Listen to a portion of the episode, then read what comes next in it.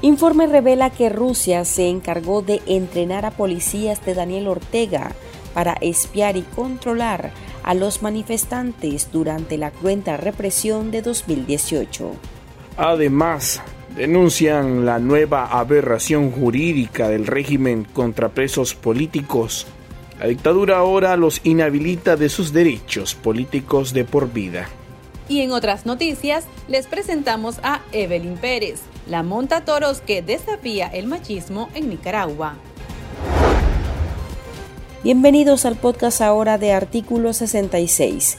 Les saluda Marlin Balmaceda y me acompaña Slish Chica.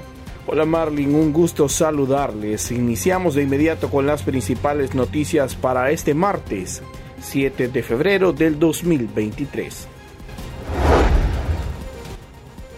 Durante las protestas sociales de 2018, Rusia entrenó a un grupo selecto de policías de Nicaragua para reprimir y controlar a la sociedad civil, revela el informe titulado Alianzas Peligrosas, el avance de Rusia en América Latina, elaborado por los investigadores Douglas Farah y Marianne Richardson. El encargado de llevar a cabo la capacitación especial fue el teniente coronel ruso Oleg Surov, quien dirige el Centro de Capacitación Policial de Rusia instalado en Managua. Lo llamativo del centro, que se inauguró de manera oficial en 2014 como un centro regional de capacitación antinarcóticos, aunque no tenía clases, es que el edificio es formalmente propiedad de los rusos.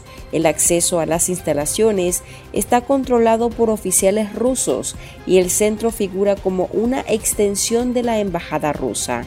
Las investigaciones indican que Surov opera fuera de la cadena de mando normal de la embajada rusa, informando directamente a Moscú en lugar de al embajador o agregado militar en jefe en Managua.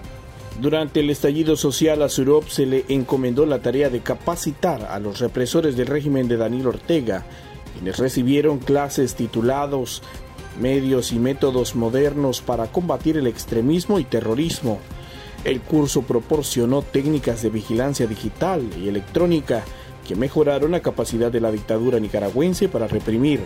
Esto explicó el investigador estadounidense Douglas Farah al medio digital Confidencial.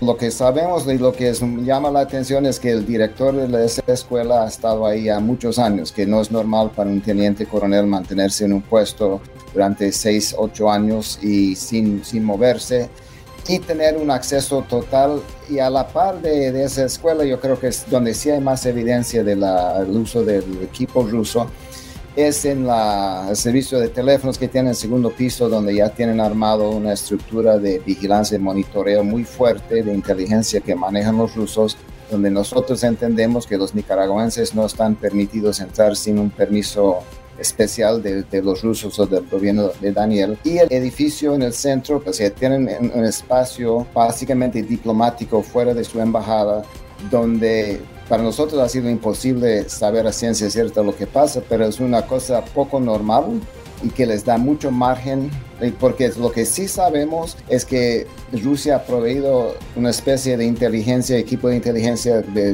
un sistema que se llama ProTI, que es de los más avanzados, que puede rastrear texto, teléfono, WhatsApp, super vigilancia y que Daniel ha adquirido ese equipo más otros me imagino, pero es una cosa súper eficiente donde se maneja desde el Ministerio de Interior de Rusia. Los investigadores integrantes de la organización IBI Consultants indican que en 2021 los rusos también brindaron un curso de seguimiento para 20 oficiales, centrado en técnicas y formación de vigilancia electrónica. Desde entonces, Néstor Moncada Lau, quien es el principal ejecutor y asesor de seguridad nacional de Daniel Ortega y está sancionado por Estados Unidos, estableció una nueva estructura permanente dentro de la Policía Nacional de Nicaragua para llevar a cabo actividades de inteligencia y vigilancia con asesores rusos. Según la investigación, la sede del nuevo centro de vigilancia está ubicada en el edificio de la empresa de telecomunicaciones y correos de Nicaragua, Telcor, que se encuentra en Managua, también sancionada por Estados Unidos. Difícil saber a ciencia cierta la parte más detallada. Sabemos, creemos que es muy probable que haya un equipo dentro del de sistema de teléfonos otra parte que monitorea a nivel político todo lo que pasa en la región. Nosotros entendemos que en el 2019-18, cuando hubo las primeras protestas serias en Nicaragua, Daniel logró identificar rápidamente a los jóvenes que se estaban comunicando a través de WhatsApp. WhatsApp no era una cosa rastrable, supuestamente según los gringos, según muchos, pero este sistema de los rusos permitió que Daniel rastreara e identificara, bueno, sabemos que este teléfono son los que están mandando los mensajes, este es el dueño, boom, y lo matan y lo, lo llevan a la cárcel como ustedes vivieron en carne propia.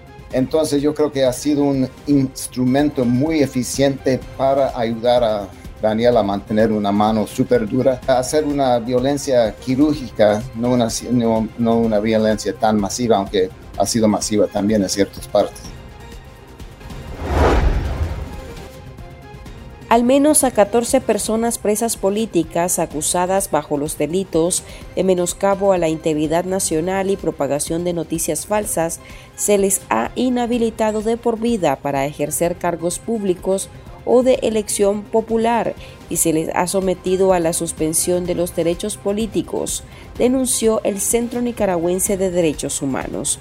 Los defensores reiteraron que en la reciente sentencia contra siete religiosos y un laico de la diócesis de Matagalpa, quedó expuesto que el régimen está delinquiendo impunemente, al igual que el Poder Judicial, al estar contraviniendo lo que las leyes y actuando contra ley expresa incurren en la comisión de delitos tipificados en el Código Penal de Nicaragua, por lo que deberán ser juzgados. La doctora Vilma Núñez de Escorcia, quien es presidenta del CENID, explicó a artículo 66 que los artículos 46, 47 y 66 del Código Penal vigente establecen cuáles son las penas y cómo se aplican pero la aberración más grande y último atropello a la inteligencia de los nicaragüenses y de la comunidad internacional es la inhabilitación absoluta de por vida del ejercicio de los derechos políticos, lo cual es una pena accesoria que no puede durar más tiempo que el establecido en la pena principal, es decir, en el caso de los religiosos recién sentenciados, esta inhabilitación tendría que durar los 10 años de cárcel que les impusieron. El CENI tiene una lista de 14 reos políticos a quienes se les ha hecho la misma aplicación, con la agravante de que los jueces, a solicitud de los fiscales orteguistas, sin ningún trámite ni facultad, alteran el contenido de la sentencia. Al respecto, el Centro de Asistencia Legal Interamericano en Derechos Humanos CALIT, con sede en Argentina, advirtió a la comunidad internacional que esta nueva modalidad constituye una grave violación, no solamente de la garantía de una sentencia justa, imparcial y motivada en base a derecho, sino también al principio de legalidad, pues la figura de inhabilitación perpetua para el ejercicio de los derechos políticos no existe en la legislación nicaragüense y es contraria a la constitución política de Nicaragua y de las obligaciones internacionales en materia de derechos humanos. Esto nos comentó el secretario de Calit, Dani Ramírez Ayerdis. No se puede reformar una sentencia en el fondo, en materia penal, cuando ya fue dictada. Lo que procede es la apelación sin embargo, imagínese usted todo lo que está sucediendo en Nicaragua. La estrategia ya cambió, ya pasó de ser a través de leyes y ahora es a través de la voluntad directa y orientada que se le pasa al judicial. Y hemos registrado, por ejemplo, en el caso de, del párroco de, de Mulucucú, hubo dos ampliaciones de sentencia primero lo inhabilitaron por el ejercicio de un tipo de derechos y después lo inhabilitaron por el ejercicio de los derechos ciudadanos de manera perpetua. Eso no es posible. No se pueden ampliar en resumen las sentencias en materia penal. las penas accesorias no pueden superar a la pena principal. Además, en otro ámbito, no existe inhabilitación perpetua en nuestro Código Penal. Lo que se reformó fue para efectos de la prisión perpetua, pero las penas siguen teniendo el límite que establece el código que pueden ser hasta, qué sé yo, creo que son hasta 30 años. Entonces no pueden superar el límite de 30 años que establece la Constitución. Lo que quiere decir que el tema de la perpetuidad está incluso alcanzando otros delitos. Evelyn Pérez es una mujer recia que montada a lomo de toros bravíos desafía al peligro y el machismo en Nicaragua. En una exhibición en las fiestas de Tipitapa en el departamento de Managua, se sacude en el aire empujada por los movimientos del toro. Mantiene el equilibrio con el brazo izquierdo alzado y con el derecho se aferra al animal. En un intento por quitarse de encima a Pérez, de 33 años, la bestia corre por el ruedo mientras cientos de espectadores aplauden y gritan en las graderías. Pérez comenzó a sentir ganas de montar cuando era adolescente, un sueño que algunos cercanos intentaban aplastar por considerarlo para hombres. Sin embargo, esta mujer tipitapeña de un metro sesenta de altura y madre de dos hijos, quien gana hasta 200 dólares por montada, asegura que si los hombres lo hacen, las mujeres también pueden. Esto lo dijo a la agencia de noticias AFP. Vieras que yo desde pequeña, desde que yo tenía 12, 15 años, un hermano mío montaba. Y yo le decía a él pues que yo hubiera deseado ser montadora. Y ellos me decían que no, que eso era para los hombres, pero yo creo que si los hombres lo hacen, nosotros también podemos hacerlo. Y no solo yo soy mujer montadora, vemos varias. Por lo menos el 30 de diciembre yo tuve una competencia de palmar en Costa Rica y montamos ocho mujeres. Y me fui con una pierna lesionada porque a pesar de que uno, uno le gusta y es una adrenalina bastante bonito, uno se lleva su golpe. He sido quebrada, he sido zafada, e incluso ahorita ando una reventadura en mi rodilla. Uno como mujer nunca va a apretar más que un hombre, jamás ni nunca. Evelyn también participa en rodeos locales e internacionales, en los que se premia la permanencia por más de 8 segundos sobre el animal. Combina su pasión por montar toros con su trabajo como cocinera en una comidería. Marvin Bolaños, de la Asociación de Caballistas, destaca que ahora existe mayor participación de mujeres en estas actividades. Esto dijo a la agencia de noticias AFP. Eso ha cambiado. Hoy las mujeres comparten el 50% eh, tienen participación en todo y nosotros como, como esposos, como maridos, si ellas quieren montar, siempre las preferimos, porque siempre la mujer es la que manda.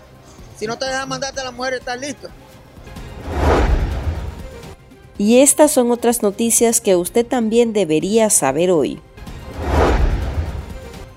La justicia al servicio del régimen de Daniel Ortega adelantó para el miércoles 15 de febrero el juicio contra Monseñor Rolando Álvarez. Así lo conoció artículo 66.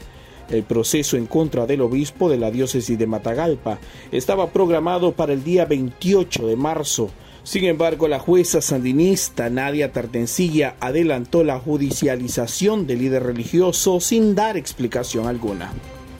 El cambio ocurre luego del juicio político en contra de los religiosos y laicos que sufrieron asedio policial junto a Monseñor en la curia episcopal de Matagalpa antes de su arbitraria detención en agosto pasado. El obispo y sus cercanos fueron acusados por los presuntos delitos de conspiración y propagación de noticias falsas en contra del Estado.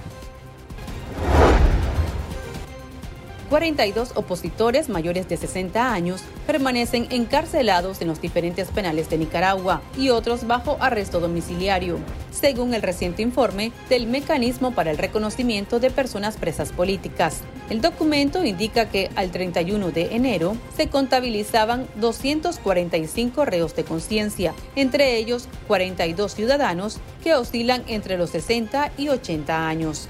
La mayoría presenta problemas de salud, necesitan atención médica y sus medicamentos. Sin embargo, el régimen les continúa negando la atención médica personalizada. La noche del 6 de febrero, el sujeto identificado como Marvin Rodwell Terry McCoy asesinó con arma de fuego a su ex hijastra, Kathy Shani Pucci Hudson, de 22 años, quien se convirtió en la cuarta mujer asesinada en lo que va de 2023 en Nicaragua. De acuerdo con la información, el crimen ocurrido en el municipio de Laguna de Perlas, de la región autónoma de la costa Caribe Sur, sucedió cuando el expadrastro llegó hasta la vivienda donde la joven habitaba con su progenitora, excónyuge de Terry McCoy, El sujeto, en medio de una discusión, disparó en varias ocasiones, hiriendo mortalmente a Deshani, mientras la madre de la víctima, identificada como Gertrudis Hortensia Hudson Wilson, se encuentra con pronóstico reservado en el hospital de la ciudad de Bluefields.